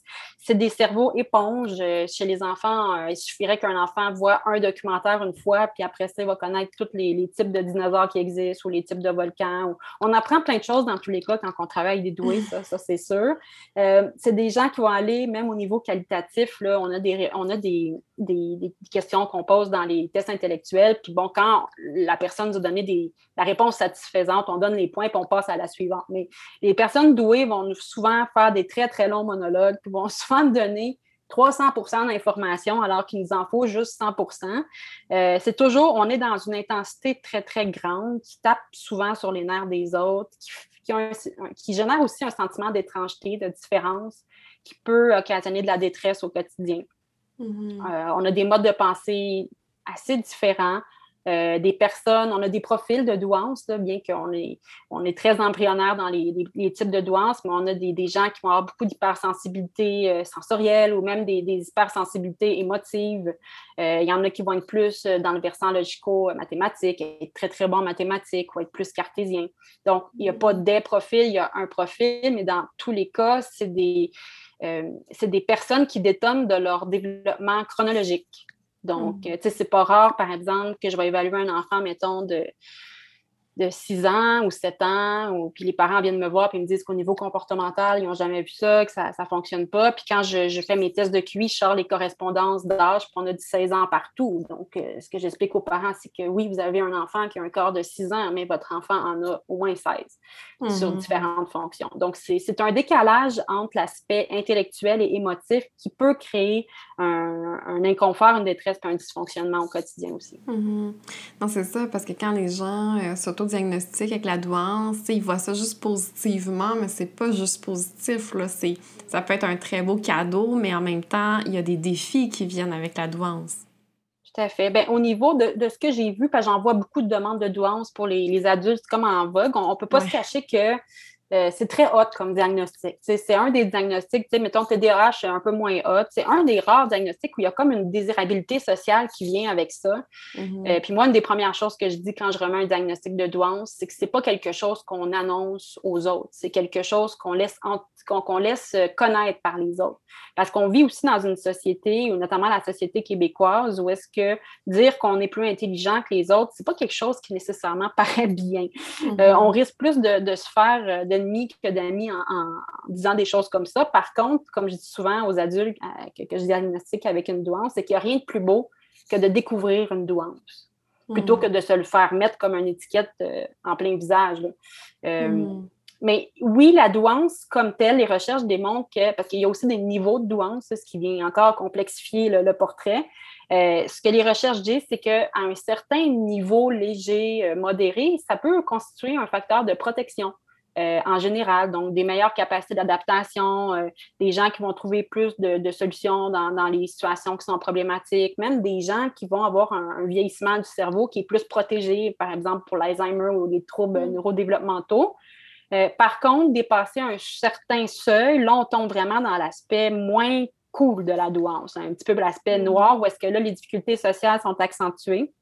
Si on a en plus des autres troubles qui viennent, des troubles comorbides qui viennent, euh, des, troubles concomitants qui viennent avec la douance, on a aussi plus de chances d'avoir l'aspect moins rose de la douance. Mm-hmm. Mais la douance comme telle, c'est quand même à un degré léger, sans comorbidité, c'est euh, c'est quand même bien comme diagnostic. Il y a beaucoup de facteurs de protection. Malheureusement, ce n'est pas ce genre de douance-là qui cogne à notre porte en neuropsy la plupart du temps. Hmm. C'est souvent ceux qui, sont, euh, qui, ont, qui ont de la, des profils comorbides, euh, dont le TDAH, que moi j'appelle le profil TWICE, c'est le cocktail dynamite, parce qu'on a à la fois l'intensité de la douance et à la fois l'intensité du TDAH. Donc, ça peut euh, être très, très énergivore pour l'entourage. donc, voilà, je sais pas si j'ai répondu. Oui, ben oui, tout à fait. Euh, puis, puis, bon, c'est vrai que la, la, la douance toute seule, euh, il y, a vraiment beaucoup de force. En même temps, moi, j'ai vu des enfants qui euh, avaient seulement une douance, il n'y avait pas d'autres troubles concomitants, puis euh, tu sais, un petit garçon qui souffrait tellement de voir les injustices ou, euh, tu sais, les hypersensibilités sensor euh, pas sensorielles, mais émotives aussi, euh, tu sais, d'éponger les émotions de tout le monde. Ça, ça pouvait être aussi difficile. Mais, tu sais, bon, c'est sûr que ces enfants-là avaient aussi un profil un peu anxieux en même temps là, que, que, la douance, mais, mais bref, cette hypersensibilité-là semblait être, être difficile à gérer pour eux il y a une fausse croyance comme de quoi que les personnes douées ont, des, ont de la facilité ou sont pas anxieuses ou sont assis sur leur, leur aptitude au quotidien. Mais dans les faits, souvent, les gens euh, doués on, se mettent beaucoup, beaucoup de pression sur leur épaule parce qu'ils ont des standards élevés. Ils ont des, des attentes envers euh, eux-mêmes et envers les autres beaucoup plus grandes que la majorité des gens et ça crée aussi de l'anxiété. Donc, mm-hmm. euh, on a comme cet aspect-là de la douance qui est souvent euh, un petit peu moins souvent euh, dite, mais elle est là quand même. Les doués, mm. c'est des gens très, très, très, très anxieux. souvent, quand on fait l'évaluation, là, comme moi je le dis toujours à n'importe qui qui rentre dans mon bureau, les tests de QI, c'est fait pour être manqué. Il n'y a personne mm. qui peut avoir 100% d'un test de QI. Ça, ça, je, dis toujours ça. Puis les doués, ils vont toujours me sortir une phrase du genre Ben moi, je vais être la, première. Il y a comme personne qui me dit ça, à part les doués. Puis même si je prends le temps de leur dire c'est impossible que vous, vous alliez jusqu'au bout de mes tests, mais ben, c'est ça, c'est ça un doué. Ça se met mm-hmm. énormément de pression. Euh, l'aspect qui génère beaucoup de, de souffrance dans la douance, c'est que c'est des gens qui vont comprendre beaucoup de choses très rapidement. Puis mhm. ça va créer un contraste euh, avec euh, leur environnement parce que la plupart des gens ont besoin de questionner, euh, de se faire expliquer, tout ça. Souvent, eux, ils n'aiment pas ça s'expliquer parce que dans leur tête, ils ont tout compris en deux secondes, puis ça les énerve s'expliquer. Fait que ça les mhm. rend irritables, puis ça peut générer là, des, des, conflits, dans les, notamment dans les interactions sociales. Mhm. Oui, tu sais, ou bien à l'école, quand le prof réexplique la deuxième puis la troisième fois, ce qui est normal, mais c'est l'enfant qui est doué, lui, lui, il est prêt à passer à autre chose. Là. Donc là, c'est là qu'il va peut-être être inattentif, même s'il n'y a pas de trouble d'attention. Tout à fait. Puis l'autre chose qui revient souvent dans la douance, c'est, tu l'as bien nommé, c'est l'injustice. C'est comme, mm. euh, j'avais un cas récemment d'un, jeune bon, que j'ai remis un diagnostic de douance, puis il questionnait euh, son, euh, son identité sexuelle. Ben, c'est le genre de questionnement qu'on va retrouver chez un, un, doué plus que chez d'autres personnes. Ça se peut que le questionnement d'identité sexuelle soit lié effectivement à vraiment une différence là, de, d'identité, mais ça se peut aussi que les doués vont euh, questionner tout ce qu'on prend pour acquis dans la vie. Par mm-hmm. exemple, normalement, une personne naît dans un corps de fille, ben, elle ne se questionnera pas vraiment si elle est une fille. Un doué, lui, va questionner s'il est vraiment une fille. Euh, mm-hmm. si on met la règle, par exemple, pourquoi on arrête à une lumière rouge, ben, la plupart des gens ne se demandent pas vraiment pourquoi on doit arrêter à une lumière rouge. Le doué, lui, va se questionner pourquoi on arrête à une lumière rouge. Mm-hmm. Ce qui fait que ça rend, ça rend les, les, interactions très compliquées puis très lourdes parce que la règle est toujours questionnée. Mm-hmm. Et les règles doivent être chez les doués comprises pour être respectées. Chez les mm-hmm. enfants, ça crée beaucoup de problèmes quand l'enseignante dit tu vas arrêter de faire ça, puis que le jeune n'est pas d'accord avec la règle, mais là, on se ramasse dans des, interactions de comportement compliqués. Oui, puis des fois, ils ont, des arguments, puis ils sont bons. Puis il y avait un parent qui m'avait ramené que son enfant, il avait fait une présentation PowerPoint pour y expliquer, genre, comment les règles étaient incohérentes à la maison. Puis le parent, à la fin de la présentation point de son enfant, il, pouvait juste rien répondre, puis il était comme, OK, on va en rediscuter parce que c'est ça. Ah, ça, c'est un enfant doué. Ben, c'est exactement ça. Puis ça, ça revient souvent euh, en clinique parce que le, le, jeune ou l'enfant va rentrer dans un argumentaire des conséquences euh, données par les parents. Puis les parents vont embarquer dans cet argumentaire-là. Puis souvent, l'enfant va étourdir les parents dans l'argumentaire de sorte qu'on ne sait même plus comment ça a parti tout ça. Puis moi, ce que je dis aux parents, c'est que malgré que les arguments sont souvent bons, honnêtement, bien, le parent reste le parent. Mhm. souvent, ce que je dis, c'est que rentrez pas dans un argumentaire comme ça. Juste, vous, vous êtes le parent, vous êtes le chef de la maison, ceci est la règle, point. Si vous ouvrez la, porte de l'argumentaire avec le doué, c'est sûr que vous vous en sortez pas. Puis si vous vous en sortez, vous allez tellement être brûlé à la fin que vous allez probablement lui donner raison parce que vous allez être fatigué. rentrez pas là-dedans. Oui, c'est très, très, très énergivore. c'est souvent ce que les parents disent quand ils arrivent avec leur enfant. Euh, souvent, quand on arrive, je suis dans la période des dérogations scolaires, les parents me disent euh, Nadia, euh, tabarnouche, il me demande de lire le soir, il veut que je lui montre des encyclopédies. Euh, il veut que je donne des, devoirs. c'est très, pour le parent qui a sa journée dans le corps, là, mettons que c'est très, très fatigant. Mm-hmm. Puis là, parlons justement de cette double exceptionnalité-là, le TWICE, comme, euh, comme on, l'a appelé, là, donc c'est-à-dire la, concomitance entre le TDAH puis la douance. Donc, euh, ça ressemble à quoi un profil d'un adulte? On va se concentrer sur les adultes, mais les adultes qui ont cette double exceptionnalité-là. Bien, dans le TDAH seul, on a déjà un aspect de la personnalité que j'appelle très coloré. C'est habituellement dans un party, on les voit les TDAH. C'est celui qui parle plus fort, c'est celui qui va entraîner tout le monde autour de lui parce que ce sont des bons orateurs, c'est celui qui, qui, va faire rire les gens parce qu'il n'y a aucune inhibition puis il dit plein de niaiseries. Bon, on a déjà cet aspect-là un peu coloré. Euh, puis si on prend la douance toute seule, on a un petit peu plus l'aspect nerds. Parce que c'est vrai que les douances qui viennent toutes seules, c'est plus des enfants un peu moins colorés, un peu plus effacés, très, très, très intelligents, mais, mais qui ne vont pas nécessairement être colorés euh, comme on l'a dans le TDAH. Donc, quand on a les deux ensemble, on se retrouve avec l'aspect coloré du TDAH et l'extrêmement grande intelligence de la douance. Donc, ça fait un, cocktail assez dynamique parce que là, on se retrouve avec une personne qui n'a qui, pas, pas d'inhibition parce qu'elle n'a pas peur de fermer ses idées, euh, qui a beaucoup de caractère parce que parce qu'elle remet, entre autres, les règles, parce qu'elle elle, n'a pas d'inhibition, mais aussi parce qu'elle a tendance à remettre les règles en question sans arrêt. Donc, ça détonne beaucoup de ce qui est attendu socialement. Euh, comme on l'expliquait dans la douane, c'est des gens qui vont remettre en question euh, sans arrêt les règles. Ben, dans le TWICE, non seulement ils vont les questionner, mais ils vont les acter. Donc, si le TWICE a décidé qu'on n'arrêtait pas cette journée-là à la lumière rouge parce qu'il n'y avait pas de trafic, il ne va pas juste questionner dans sa tête le fait d'arrêter à la lumière rouge. Il va passer sa lumière rouge. Puis si le policier l'arrête, il va l'astiner. Puis il va se ramasser en cours d'appel pour aller contester son ticket. C'est un, La structure pour les, les TWICE n'existe pas beaucoup. La, structure euh, sociétale telle qu'on la connaît n'existe pas beaucoup pour un TWICE parce que les, règles sont constamment remises en question. Euh, puis on a cette très, très grande impulsivité aussi, des fois, qui leur apporte euh, certains problèmes au quotidien. Mm-hmm. Donc, ça va être puis, en fait, on a l'aspect inattentif, mais comme je l'expliquais tout à l'heure, la, c'est des gens qui vont être pris plus tardivement parce qu'ils ils arrivent à masquer leur inattention par leur extrêmement grande capacité intellectuelle, de sorte qu'ils sont quand même capables euh, de, d'être attentifs dans certains contextes, mais euh, l'inattention, le mal-être, dans le fond, de se forcer pour être inattentif, et, reste là pareil. Mm-hmm. Euh, mais c'est sûr que de l'extérieur, on va moins voir le TDAH, clairement.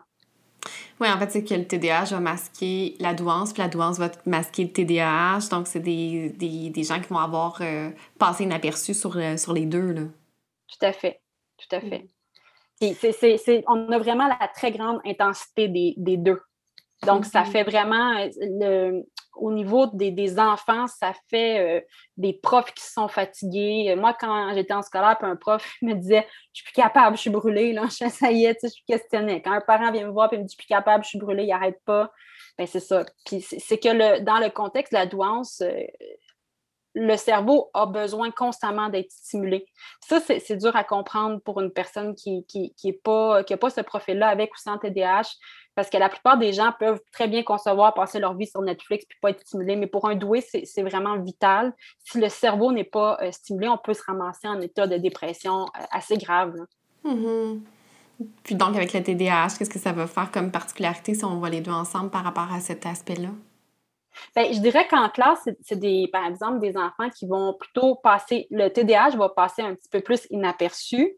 Ce qu'on va souvent voir, c'est l'aspect opposition.